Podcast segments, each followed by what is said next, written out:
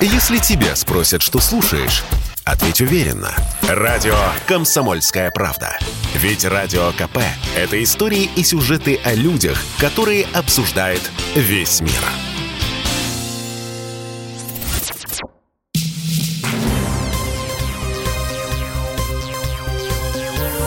Темы дня. Здравствуйте, друзья! В эфире радио «Комсомольская правда». У микрофона Алексей Иванов. И в ближайший час мы будем говорить о том, куда движется мир. У меня в гостях сегодня Николай Вавилов, востоковед, специалист по Китаю, автор книги «Китайская власть». Ну, понятно, что э, и вот из представления нашего гостя, что мир, по крайней мере, Россия движется на восток, к Китаю. Согласны, Николай? Но движется, но очень медленно, Алексей. Очень спасибо большое, что пригласили на э, запись первый раз у вас здесь, именно здесь, в «Комсомольской правде». Очень интересно. В России граница с Китаем 4200 километров, если я не ошибаюсь. У нас два участка. Это Дальний Восток и коротенький такой участок в районе Алтайского края, примыкающий к Синьцзяно-Игрузскому району, который стал сейчас в последнее время очень знаменит в связи с обвинениями Соединенных Штатов. О чем идет речь? Например, несмотря на то, что у нас такая гигантская граница, а, несмотря на то, что у нас, а, казалось бы, куда двигаться туда, куда поворачиваться, если уже есть граница, да, это же там гигантское государство рядом с нами, первая экономика мира по, по паритету покупательной способности, а в этом году Китай сравнялся с Евросоюзом по экономике. То есть это не просто много-много голодных китайцев, у которых там по юаню в кармане, да, а это реально уже вот уровень жизни примерно российский, если мы берем среднекитайскую, да, а, а если брать побережье? А то... если брать побережье, то это жители Восточной Европы. Это Чехия, это Польша, это примерно вот такой уровень жизни, а если вы там прям центры такие берете, как Шанхай, Гуанчжоу, Шэньчжэнь, Пекин, то это уже как бы Нью-Йорк, э, Париж, Лондон по уровню жизни. Там действительно очень богатые люди скопились. Шэньчжэнь, кстати, обогнал Нью-Йорк по количеству миллиардеров, проживающих в городе. Это город рядом с Гонконгом, на границе с ним был построен. Так вот, имея такую гигантскую границу, имея 4200 километров, а, имея условно там условно, сопряжение, да, то есть есть, это, не, это не море, нас не разделяет Тайваньский пролив, там Ла-Манш или там океан, да. При этом, при всем, еще до прихода Си Цзиньпина к власти в 2010 году через Россию Россию через ее железнодорожную транспортную сеть проходило всего 10 пар поездов, которые двигались по маршруту а, Китай-Европа. То есть с точки зрения транзита вот этой функции, ну, это на самом деле очень такой явный, не только он не касается китайско-российских отношений, так скажем, полностью, но он а, очень яркий. Сейчас это 10 тысяч поездов.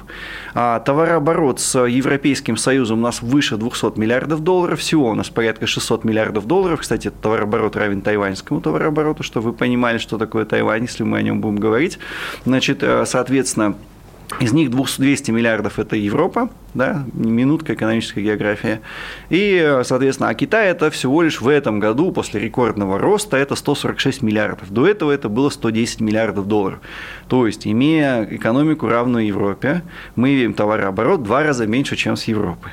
О чем это говорит? Это говорит о том, что никакого поворота не было, да, особо такого большого. То есть многие вещи развиваются вопреки российско-китайские, да, многие контакты и так далее.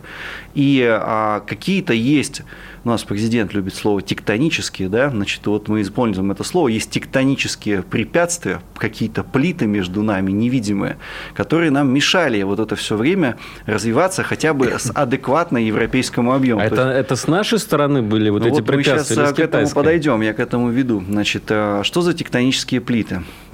А, то есть я сейчас завершу мысль о том, что, во-первых, российско-китайский даже товарооборот, он должен быть как минимум равен европейскому. То есть он должен быть не 146 миллиардов на сегодня, а он должен быть уже быть давно 220 миллиардов. Что Си Цзиньпин, а, ну, мы двигаемся, президента наметили цели 200 миллиардов долларов, значит, сейчас мы 146, и Си Цзиньпин сказал в рамках уже после встречи 4 февраля, что хорошо бы 250. Вот он правильно цели задает, потому что это должно быть примерно столько же, либо больше, чем с Европой. И задается дальше, я еще не закончу этот вопрос, эту эпопею о том, что сколько вообще а, промышленных предприятий. Вот а, на сколько промышленных предприятий китайских находится на территории Российской Федерации. Вот мне звонит мой хороший знакомый спрашивает, у нас, говорит, есть в одной из а, нечерноземном области российской есть специальные условия для привлечения индустриальных, соответственно, предприятий, индустриальные парки. Есть у тебя промышленные предприятия, которые хотят разместиться, мы там налоги им там меньше сделаем, прочее, прочее.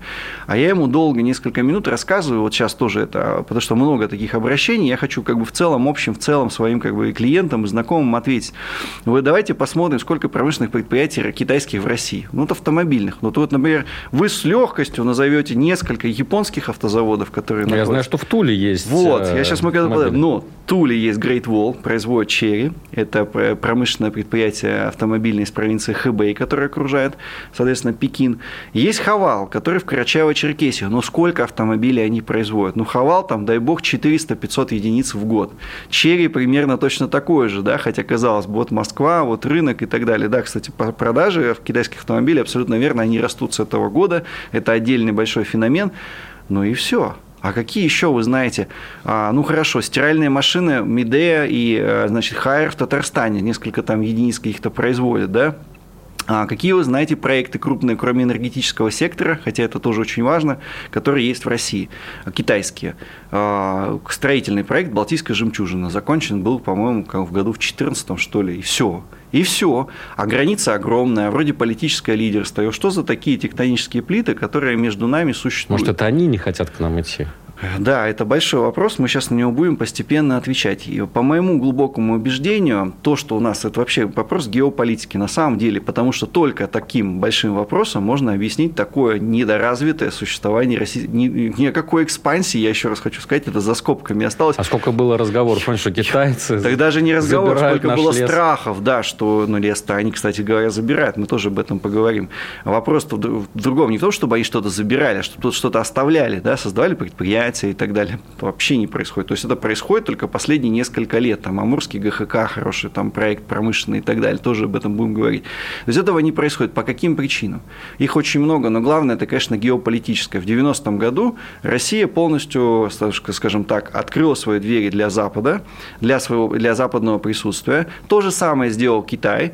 И стратегия Запада, Соединенных Штатов, грубо говоря, вот эти две страны, которые логично, вообще естественным образом примыкают друг к другу, дружат по идее, должны выстраивать там торгово-экономические тесные, глубокую кооперацию, глубокая, не просто купил, продал, а глубокую кооперацию, совместные производственные цепочки там и так далее, они не выстраивались. То есть Запад намеренно руками политиков, руками, давайте уже откровенно об этом говорить, мы уже в переломное время живем, руками специалистов, экспертов, в том числе в китаеведении и в русистике, в китайской, выстраивали так отношения, чтобы это, скажем так, было а, табу. Вообще вот эти китайско-российские отношения. Только ты начинаешь в Чувашии агрокомплекс заводить, китайская угроза да, это проплачивалось, создавались отдельные э, исследования специальные, причем этим грешили официальные наши ученые и так далее.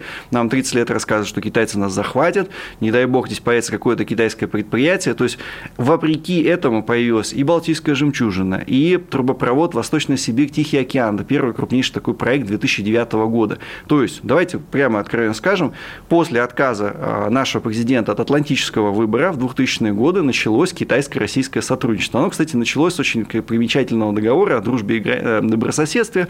В 2001 году, кстати, как раз вот Владимир Владимирович подписывал, и Диан Зиминь, тогдашний значит, председатель КНР, генсек Китайской коммунистической партии. После этого открылось значит, проектирование и Балтийской жемчужины. Это, ну, я не потому, что я в Питере там долго работал, жил, об этом говорю, что это реально крупнейший проект, куда вложено миллиард долларов китайских. Причем вложено это не какая-нибудь супергигантская мегакорпорация, а это вот китайская, шанхайская муниципальная инвестиционная корпорация. То есть при городе существует инвестиционная корпорация, она осуществляет вложения. Правда, город не маленький, это Шанхай, тем не менее. Всего 1 миллиард долларов. Тоже это 2003-2005 год переговоры. Потом ВСТО, 2009 год. То есть прогрызая вот этот вот атлантический гранит, между который был между нами, межгосударственный, фактически вот этого создавалось это, эти отношения. После прихода Си Цзиньпина это ускорилось. Появился значит, проект э, порта Сабетта, где китайцы начали за, за, через на арктическом пути забирать, соответственно, жиженый газ. Это большой прорыв на самом деле. Появился село Сибири. А, и появился, например, то, что сейчас я считаю такой ну, хороший пример, Сибуровский проект Сибур и Синопек, который, кстати, вот Рейтерс уже его вывел из России, Синопек на самом деле это не так. Значит, это Амурский газохимический комбинат. Нас ругают, что мы поставляем сырье. сырье.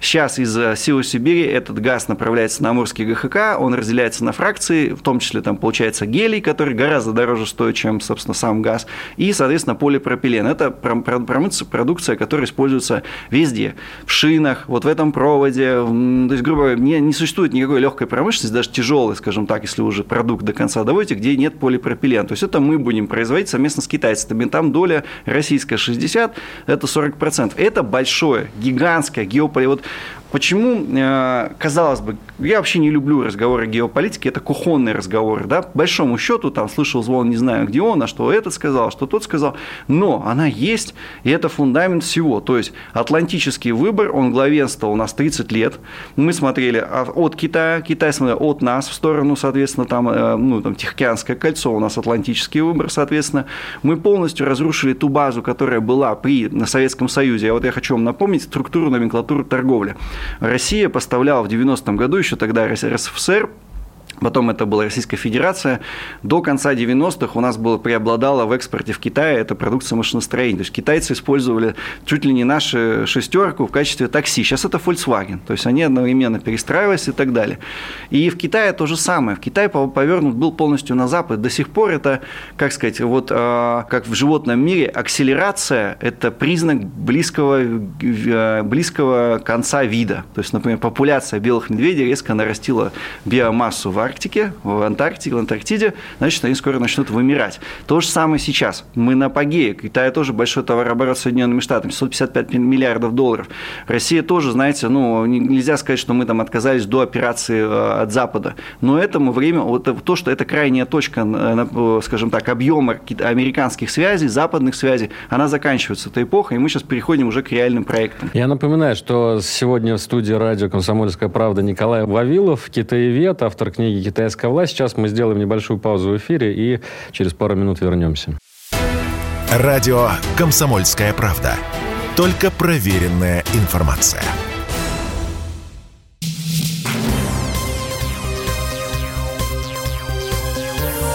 Темы дня.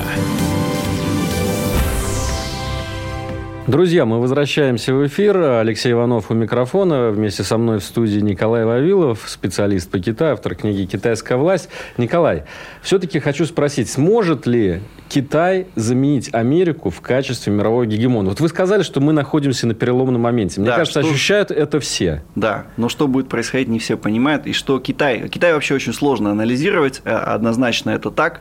Почему? Китайцы не любят, э, скажем так, манифестировать стратегия открыта. Для них, вот вы, наверное, программные какие-то документы, краем глаза где-то там Синьхуа Минжиба увидели, ну, не, ну, черт ногу сломать, непонятно, что имели в виду, только внутренний круг понимает. Очень сложно понять, они об этом не говорят, как американцы, они не идут на «вы», они эту стратегию, не, соответственно, не оглашают, поэтому трудно анализировать, можно только исходя из действия это понять. Вопрос о том, что сможет ли китайцы или сейчас заменяют ли они китайцы американцев в глобальном пространстве, и будет ли это новое Соединенные Штаты, да, это интересный вопрос, и многие его значит, публицисты и э, прочие, значит, соответственно, люди, которые в целом там в комментаторском пространстве, а они любят такую формулу, что сейчас а, мы якобы меняем там условно, э, мы сейчас были слугами Запада, сейчас станем, у нас будут на диктат китайцев, да, там вот, ну, вот что-то типа такого, значит, формулы такие распространяются.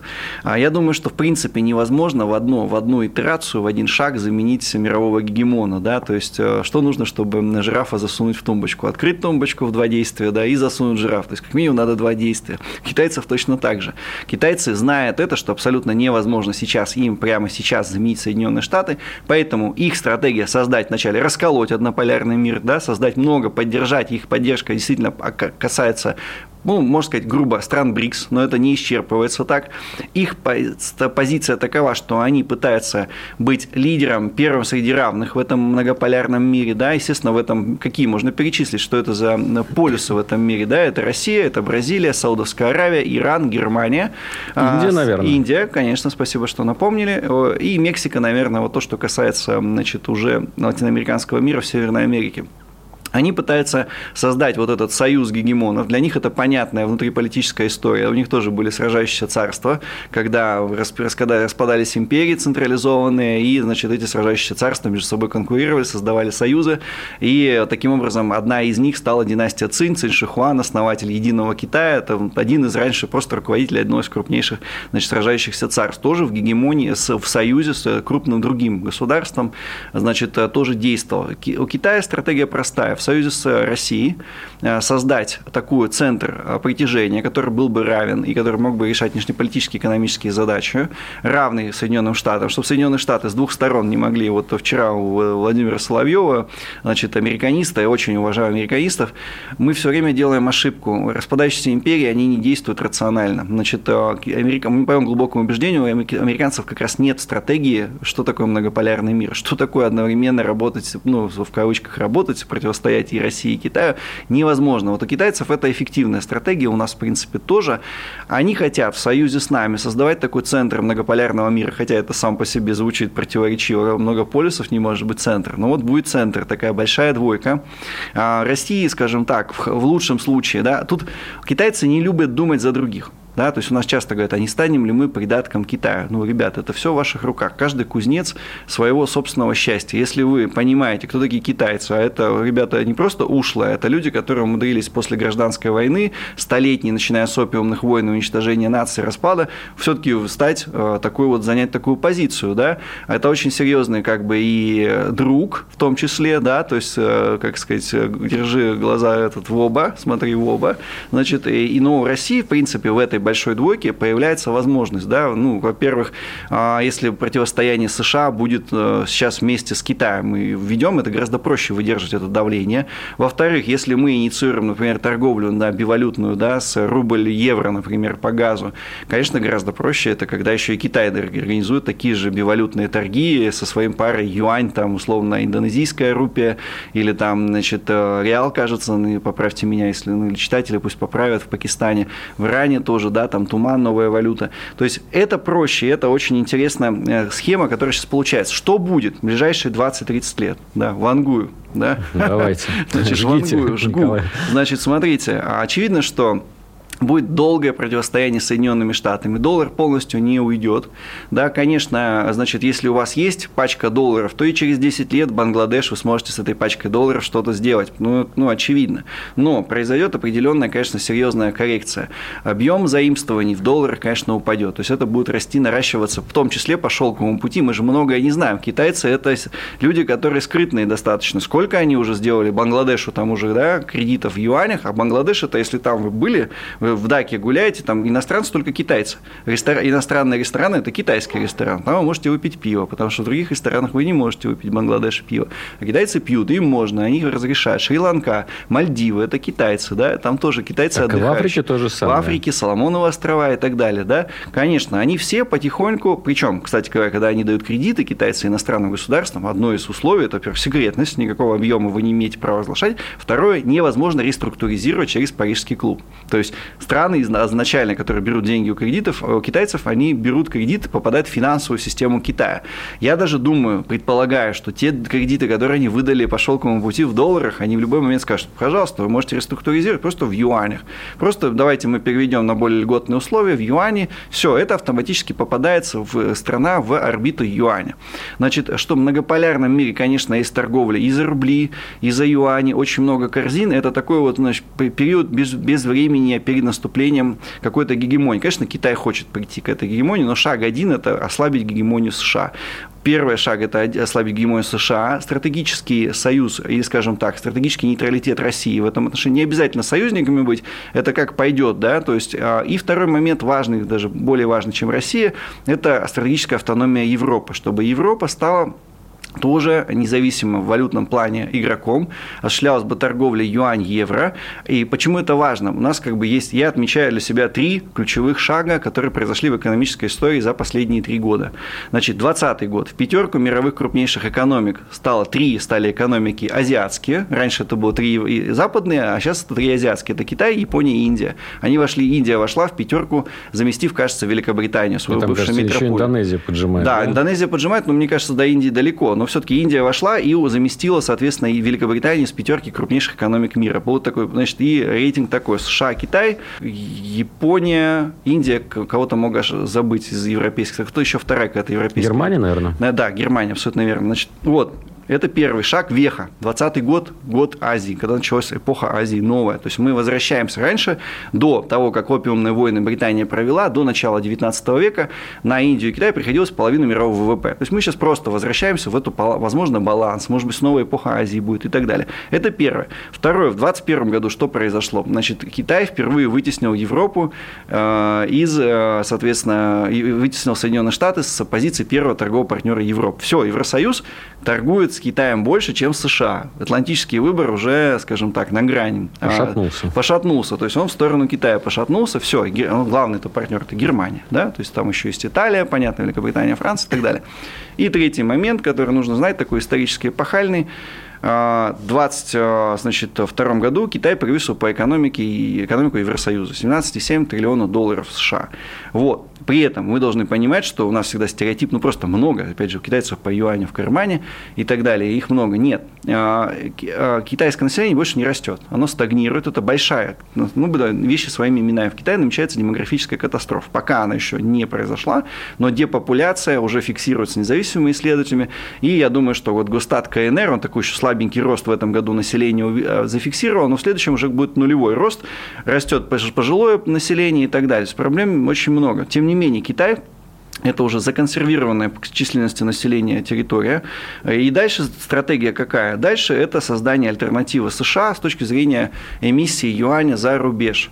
Что с юанем происходит? Да, вот какой юаневый мир? В Камбодже полностью разрешено юань наряду со своей национальной валютой, спокойно можете использовать ее. Такая страна малоизвестная, как э, Зимбабве. Но это почему китайцы туда поехали? Ну, почему там китайцев много? Потому что производится золото очень много добывается. Китайцы тоже, тоже это их интересует. Ну, там, Мугабе, например, известный в узких кругах диктатор, это э, значит, лауреат премии Конфуция, альтернативной премии мира, Нобелевской премии мира, которую придумали китайцы. Еще Фидель Кастро там есть, ну, еще известный, может, читатели погугли, кто там еще есть в этой премии. А, значит, э, соответственно, а, я думаю, что, смотрите, вот э, для России конкретно что, вот это будет лет 20-30 длиться, замещение везде, где возможно, в первую очередь в Азии, в Азиатско-Тихоокеанском регионе, желательно, конечно, для китайцев, чтобы в, США, в Европе произошло это замещение, Африка однозначно, Латинская Америка однозначно, а, везде через 20-30 лет, везде будет наравне ходить и юань, и доллар. Конечно, китайцы понимают, что американцев, вот их не надо списывать, 20-30 лет даже издание Никей пишет, что да, Китай, американцы преодолеют свои структурные проблемы, через 30 лет это будет тоже снова возможность с потенциалом роста, сильная региональная держава с потенциалом развертывания снова в такую какую-то вот более глобальную историю. Вот, мы будем существовать в этом период, когда будет юань, а, соответственно, юань, который будет торговаться за рубли, он будет здесь иметь полное хождение, поэтому я, в принципе, я, я не, скажем так, у меня нет восторга по поводу того, что вот все, покупайте юань, и вот больше вам ничего не надо, нет такого восторга, восторга, но какая-то стабильность есть. Хотя он, кстати, может быть девальвирован в этот год, в этом году и в следующем, потому что в китайской экономике среди экспортеров есть проблемы. Он может быть девальвирован, да. Друзья, сейчас у нас э, снова подошло время для небольшого перерыва. Мы сейчас послушаем новости, которые сегодня произошли. У нас очень насыщенный разговор, и я еще раз напомню, э, кто мой собеседник. Николай Вавилов, востоковед, специалист по Китаю, автор книги «Китайская власть». Обязательно продолжим после небольшого перерыва. Если тебя спросят, что слушаешь, ответь уверенно. Радио «Комсомольская правда». Ведь Радио КП – это самые актуальные и звездные гости.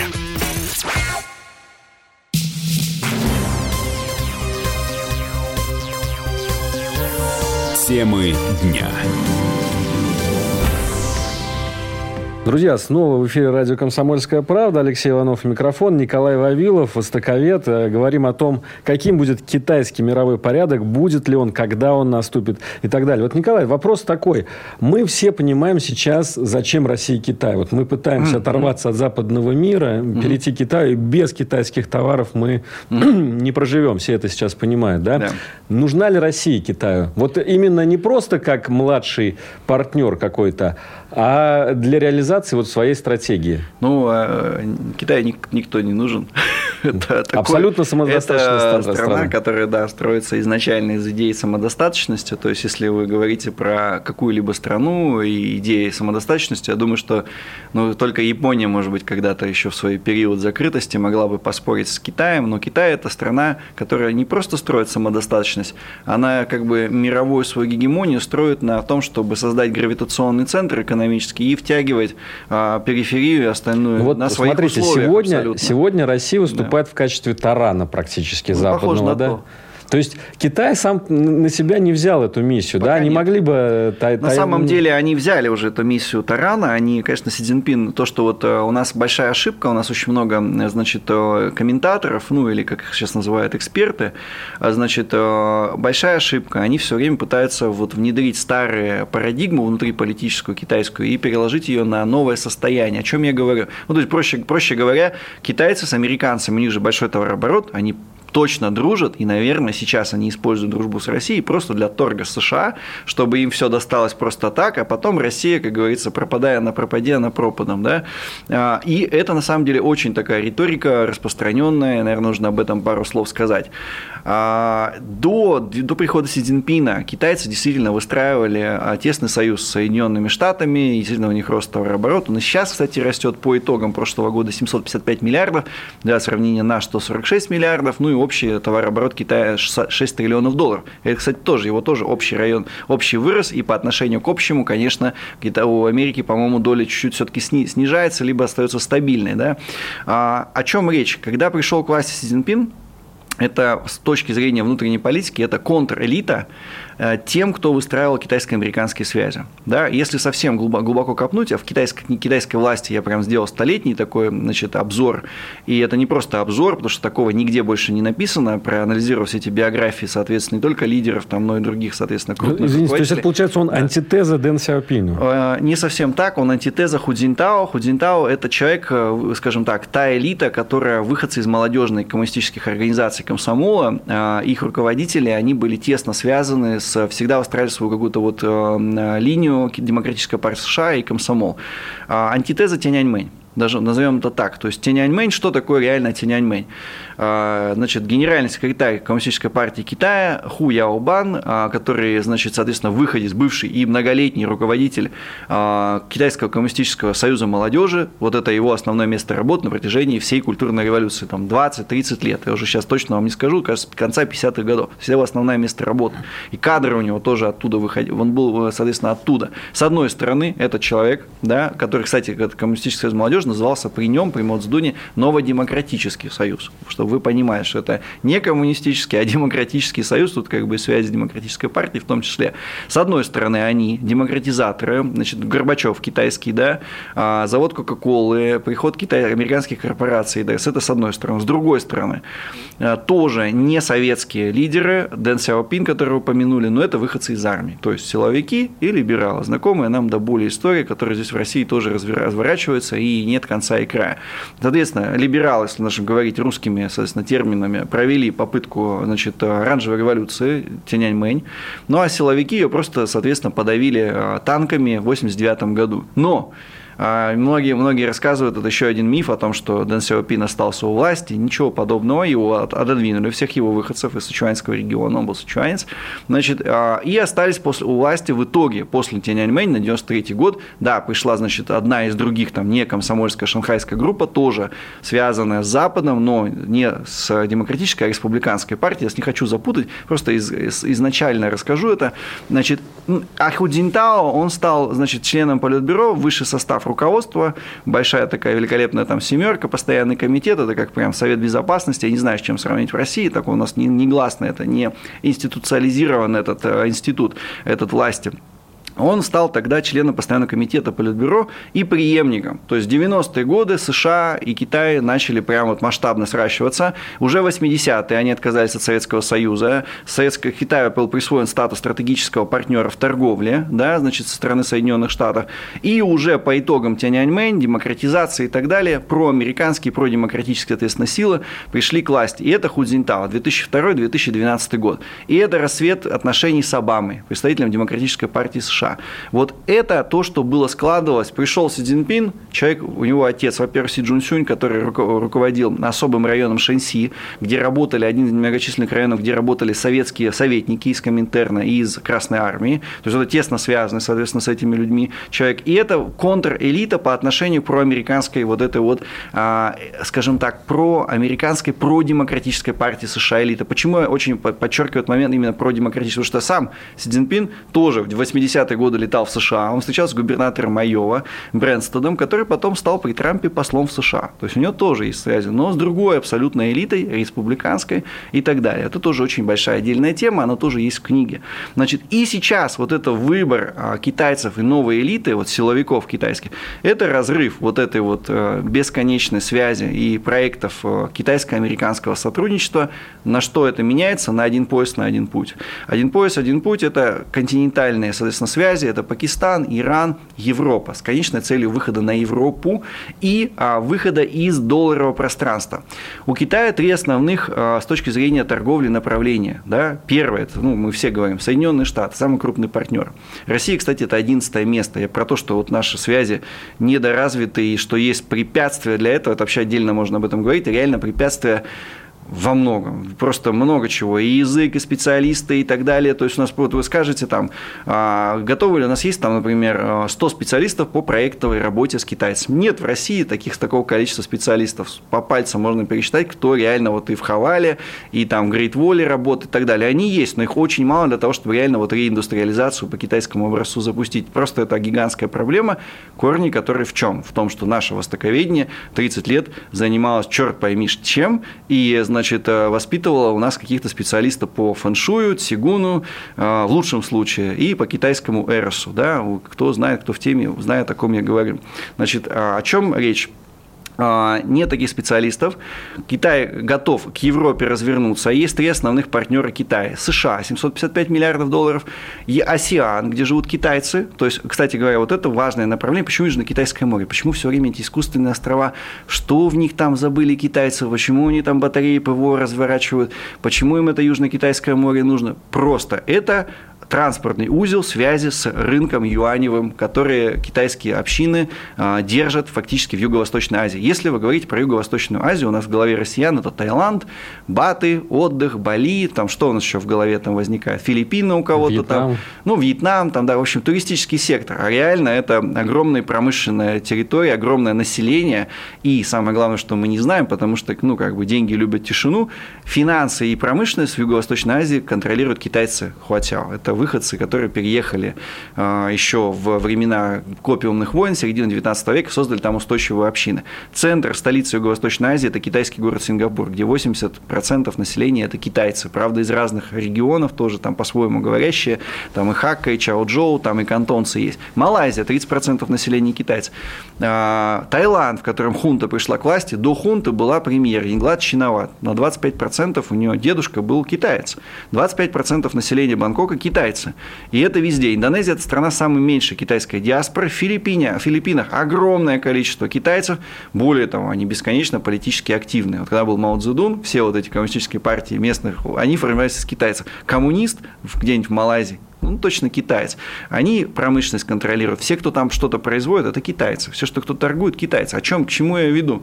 Вот если эта зона перейдет мировая на юань, а она перейдет, если Китай станет миром, центром мира, они поймут, что он сопоставим с США. Китайцы – это люди, которые быстро очень нос по ветру держат. Да, сегодня мы не китайцы, потому что США – это классно, это доллары. Да, а завтра юань, значит, мы снова китайцы. Да, вот все переоделись, мы снова настоящие китайцы. Главная цель Си Цзиньпина – это юго- Южно-Китайское море поставить под свой контроль контроль в, авиа, в авиа и а, значит, в, в водный транспорт, трафик. Что такое Южно-Китайское море для наших зрителей, читателей? Это Средиземное море, но не Азии, а мира. Почему мира? 25% мировой торговли проходит через Южно-Китайское море. Это вовсе не туризм. Это кишащее трафиком море. И если там начнется конфликт, а он может начаться, и за это, про это уже пишут там бывшие сотрудники значит, Пентагона, книжки про то, что в 2034 году начнется там конфликт, это реальность. У Си Цзиньпина цель уйти от США 755 миллиардов долларов, 10% товарооборота, 6 триллионов долларов по последнему году товарооборот китайский со всеми странами мира, полностью переключить на юань, на юаневую эмиссию, чтобы печатать деньги и заполнять их Юго-Восточной Азии, Юго-Восточную Азию. Это, ну, мне сейчас, я боюсь соврать, но это больше по ВВП, это ну, сопоставимо как регион с Европой на самом деле. Это первое. Евразию, вот шелковый путь, это Евразия, это Пакистан, главные игроки, Иран, Ирак, Саудовская Аравия, то, что мы тоже об этом поговорим, на юань, то Саудовская Аравия на юань переходит, второй регион, соответственно, и ну, Россия, ну, Россия, честно говоря, Россия с точки зрения, вот они нас захватят, они, значит, наши там три сосны под Уссурийском вспили, да. А, это вот то, что по поводу России, я просто закончу мысль буквально там 10 секунд. Когда Юго-Восточная Азия и Ближний Восток перейдут на юань, не нужно будет никакой войны, не нужно будет никакой искать альтернативу доллару. Просто будет автоматически логично, что юань стал мировой валютой. Спасибо. Николай Вавилов, специалист по Китаю у нас в эфире. Мы сейчас еще одну паузу сделаем и через пару минут вернемся. Если тебя спросят, что слушаешь, ответь уверенно. Радио «Комсомольская правда». Ведь Радио КП – это самая топовая информация о потребительском рынке, инвестициях и экономических трендах.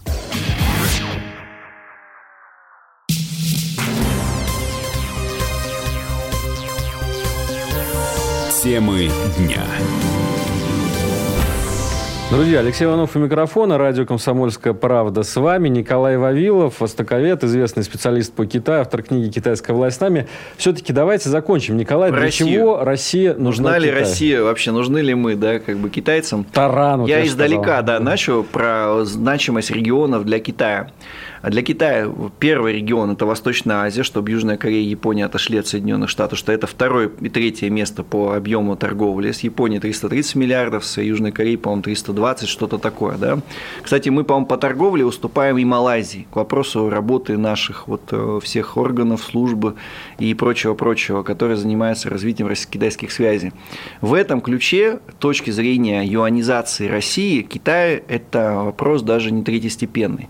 То есть китайцы думают, да, нам нужно торговать с Россией, чтобы ее максимально отлучить от объятий Запада. Не дай бог, они там, у них произойдет что-нибудь, они войдут в НАТО, значит, и, и будут угрожать Пекину. Да, там фактически ну, российская армия сухопутная, действительно, это армия, которая сильно может угрожать китайцам и очень большой переполох провести, и даже, может быть, воздействовать на внутриполитическую стабильность внутри самой страны. Это было уже, и у нас есть ядерное оружие и так далее. Для китайцев это ну, задача номер один – не дать нам э, скажем, с Европой, с, ну, точнее, Европа-то не существует автономно, но не дать нам с Соединенными Штатами стать их как бы зависимой территорией, где могут натовские контингенты размещаться, и ракеты тем более. Россия с точки зрения юанизации для Китая в планах, ну, она есть, где-то там отдел по России, Средней Азии, Восточной Европе, наряду с Польшей, Сербией и другими.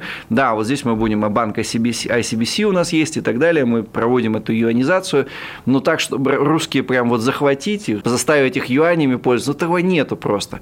Важный момент, который не упустил. Вот энергетики это не совсем касается, с точки зрения энергетики это не совсем так. Путин, когда перед тем, как поехать 4 февраля в Пекин, он э, сделал статью об энергетическом альянсе, в том числе это первое, что пишет. Да, это действительно так. В случае конфронтации с Соединенными Штатами 75% нефти покупные в Китае, они импортные. Значит, что нужно сделать? Нужно, чтобы была стабильная возможность, вне зависимости от действия Китай, американских флотов и их союзников, в случае конфликта на том же Тайване, потому что это все оборвется, была Россия, которая бы поставляла. Мы поставляем 15% нефти. Это энергетическая безопасность Китая. Вот это важный момент. Да, здесь они готовы прилагать усилия, они ищут где купить нефть, не какие-то прочие заводы, они готовы к этому сотрудничеству. В остальном надо доказывать. У нас объем рынка не такой. Дальше, что можно развивать, что абсолютно не развито? Вот то это большой вопрос. Транзит через Россию. Мы могли бы построить 2, 3, еще 4 транссибирской железной дороги. В современных условиях это не так дорого, чтобы хотя бы частично транзит морской переставить на себя. И мы бы, вот как мы, получаем большую достаточно прибыль от использования воздушного пространства. Мы можем также использовать как от своего железнодорожного, соответственно, пространства за перевоз в Европу. Потому что если море встанет, если это будет объект боевых действий, конечно, мы могли бы сделать. Но делаются микроскопические усилия в этом направлении, конечно. Ну, у нас из-за вот этих, вы слышали, наверное, ковидные ограничения в портах, нарушение цепочек поставок. Да, наши загрузились железные дороги, но реальная ситуация такова. Из 100% китайского трафика международного только раньше было 2%, а сейчас 5% приходится на транспорт по железной дороге. Это, ну, вы понимаете, как колоссальный потенциал, на который у нас недоиспользован. Николай, давайте вот от нас э, эфир потихоньку приближается к концу, поэтому хочется задать еще несколько вопросов в таком блиц-режиме, ну, как бы да. в, э, чуть расширенном, чем блиц. Первое. Правда ли, что экономика Китая тоже не так могущественна, не так сильна сейчас, как кажется? Все мы, ну, читаем да. иногда про то, что есть большие проблемы со строительным сектором. Да. Там постоянно какие-то вводятся новые ограничения да. против технологических да. компаний, еще какие-то ограничения против репетиторов да. и так далее. Не рухнет ли китайская вот, экономика? вопрос хороший. Есть два ответа, да, рухнет и нет. Либо рухнет, либо не рухнет. Либо нет, да, 50 на 50 вероятность. На самом деле, давайте это подробно рассмотрим. Китайская экономика, ее драйвером с 2008 года, раньше это был только внешние рынки, то есть вообще два драйвера, внешний и внутренний. До 2008 года китайская экономика росла без масштабных печатания денег, если говорить русским простым языком. То есть они не выдавали такого объема кредитов. Ну, он был, но не такой гигантский. Они работали за счет внешнего рынка, отправляли туда товары, там получили норму прибыли, развивали свои где-то, в том числе прибрежные провинции. 2008 год, отсечка, мировой финансовый кризис. Значит, соответственно, они начали печатать деньги. Внутреннее развитие за счет внутреннего рынка. Что такое внутренний рынок? Очень просто. Это первая строчка была, это еще пример Вензиабао в 2008 году. Значит, опора на внутренний рынок, строительство жилья, жилищное строительство. И у них так получилось, что они эту значит, сферу сделали супер переразвитой. То есть это драйвер китайской экономики. То есть она, если растет внутренний рынок, то только за счет строительства. К чему это привело? Пустые города, э, огромный значит, дом стоит, там э, небоскреб, в нем первые четыре этажа заняты, остальное просто построили, ждет своего часа, не дождется. Да? Сейчас вопрос в том, что, во-первых, это политизированная сфера, строили предыдущие предшественники Си Цзиньпина, комсомольцы, которые ориентированы в том числе на строительный сектор, на... Они, кстати говоря, строили в США при Обаме. Причем Трамп-то ругал Обаму, что у тебя китайцы расплодились, у тебя все инфраструктурные строительные проекты, ты отдаешь контракты, подряды китайцам. Китайцы еще и там строили, то есть Демпартия заработала на двух берегах, грубо говоря, американская, естественно. Значит, с этим Си Цзиньпин борется, он их сам еще, мало того, что у них перед давлением кредитное, они набрали кредитов, с ними связаны бюджеты правительств, например, местное правительство, у них уже есть нулевой рост. В Китае есть города, где есть нулевой рост, это очень проблематично, потому что долг огромный, а тебе нечем его обслуживать, потому что местные правительства продавали землю, и на это жили, они это в бюджет рос от продажи земли девелоперам, которым давали деньги банки коммерческие, печатали деньги, все, эта лавочка сейчас может закрыться. Большая проблема, все слышали про Evergrande, эту про корпорацию, про полгода в 2021 году, второй полугодие. Сейчас идет самая большая проблема для Китая, это март, апрель, май, это первые гигантские выплаты по внутренним долгам. И, конечно, все Эвергрант сохраняет хорошую мину при плохой игре, говорит, что да, мы там создаем бурную активность, там что-то строим. Но это колоссальные долги, это миллиарды долларов, которые не только эта компания должна быть, а все, а правительство-то еще их душит. То есть, казалось бы, да, то есть, что такое Си Цзиньпин делает? Он развернул экономическую, культурную революцию против своих же девелоперов по политическим мотивам. Это не только я говорю, это еще японцы говорят в издании Никей и так далее. Это один кризис. 70 миллионов человек могут оказаться на улице. 100 миллионов человек, сколько сколько это, сотки, сотни миллионов человек, купившие это в ипотеку, это же вложение, колосса. Китай очень дорогая недвижимость, дороже по отношению соотношению к твоей зарплате. Это первый кризис, который одновременно разворачивается. Второй кризис на китайскую промышленность, который воздействует уже фабрика, у есть себестоимость. Главное в себестоимости – это сырье и энергия. Электричество растет. То есть все, значит, рыночное ценообразование электричества. Цена на уголь растет из-за того, что денег напечатали, куда они пошли? В потребительскую промышленную инфляцию. Много денег залили, все это теперь разбухло. Цены на уголь дорогие, хотя, казалось уголь вроде они внутри у себя производят, почему должна расти? Но она растет. Угольщики тоже хитрые, говорят, все зарабатывают, а мы не зарабатываем. Остановим-ка мы шахты, да, ну вот это одна из причин, хотя угольщики тоже связаны с предыдущим политическим слоем и так далее. Значит, второе, все проблема после девелоперского – это инфляция. Значит, э, два таких колоссальных кризиса. Третий кризис, что такое? Ковид. У нас мы уже забыли, что такое ковид. У нас Украина опять вместо ковида. Значит, а там кризис омикрона. Шанхай полностью заблокирован. Провинция Зелень, 40 с лишним, 46 миллионов человек. И дальше продолжает распространяться. Завтра еще что-нибудь закроет 100 миллионов. Опять нарушение цепочек поставки. Дорогая еда. То есть три кризиса одновременно. Это идеальный шторм. И все это может совпасть вот это уже весной одновременно. А еще один вопрос. Верите ли вы, что Китай попытается решить вопрос Тайваня военным путем? Путем в этом году? Вот, эти вопросы связаны, ваш предыдущий и этот вопрос. Во-первых, когда Си Цзиньпин пришел к власти, давайте не будем из него рисовать э, мирного комсомольца. У комсомольцев была внешнеполитическая доктрина, мирное возвышение Китая. То есть, считай, нет конфликта с США. Какие-то войне не надо думать. А, никакие, даже острова искусственно ничего не строят. То есть, чисто мирная интеграция, конвергенция, если там, советским термином пользоваться, с Западом. Пришел Си Цзиньпин, первое, что он сказал на посту, первый же день после выборов на посту генерального секретаря, это было значит, в ноябре 2012 года, и он заявил лозунг «Великое возрождение китайской нации». Да? «Чунхуа Минзу Вейта Фусинь» – это по-китайски звучит. А что это значит? Почему нации? Почему не Китая? Почему не ханьцев и так далее? А что такое китайская нация? Китайская очень внутри, это многосоставная страна. Когда мне говорят, что есть украинский язык, сербский язык, я смотрю это как китаец. В Китае есть гуандунский диалект, шанхайский диалект. Они отличаются так же, как сербский, польский и русский друг от друга. Но он есть литературный китайский язык. Это как если бы у нас был славянский язык, и на нем говорили в Москве, в Киеве, в Польше и в Белграде еще где-нибудь, да, говорили. У них есть такой. Что такое китайская нация? Это китайский материк, и остров Тайвань, потому что там есть какие-то свои китайцы, у нас здесь свои китайцы, и чтобы преодолеть противоречие, что мы, а китайванцы же себя не считают, у них пропаганда, как они там украинцы, они на краю, они там по-своему, мы тайваньцы, да, мы там, у них, правда, диалект, кстати, очень сильно отличается. Миннань, я жил в Фудзяне целый год, это, считайте, такой же тайваньский язык. Значит, и вот это вот сам термин Си Цзиньпина, он, его политика, она связана с воссоединением с Тайванем. Уже проекты туннелей на 2035 год, значит, Тайвань, потому что мы прорвем. Тайваньцы вообще никак не реагируют какой туннель, вот нам роете туннель, они роют туннель, да. Значит, важный момент. И экономическая ситуация. А, в этом году съезд, наверное, тоже зададите этот вопрос. Значит, и то, что сейчас происходит, эти три кризиса, инфляция, омикрон, и вообще два года китайцев, вы знаете, что китайцы нулевая статистика, их замордовали. То, что у нас здесь было, это ни в какое сравнение не идет с тем, что было в Китае с точки зрения давления на население. Вакцинированы миллиард двести миллионов человек, все почти. Значит, э, а, всех заставили, всех притащили силком, там видео, масса видео в сети и так далее. То есть они пережили тяжелые два года. Си Цзиньпин идет на периоде противостояния США. Есть про, проамериканская элита.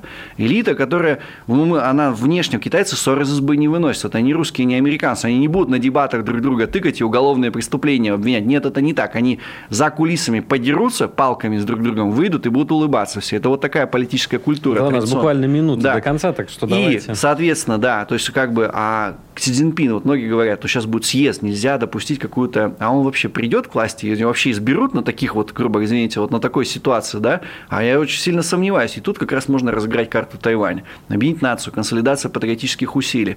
И, в принципе, мы понимаем, что это очень вероятный сценарий, что это произойдет. Тем более мирно китайцам, американцам не дадут Тайвань присоединить. Спасибо. Николай Вавилов, востоковед, специалист по Китаю. Обязательно придется Николая ждать, э, звать Буду. на второй, Спасибо, на второй эфир, потому что Спасибо. не все вопросы сегодня успели обсудить. Алексей Иванов, радио «Комсомольская правда». Остаемся с вами на одной волне. Спасибо. Темы дня.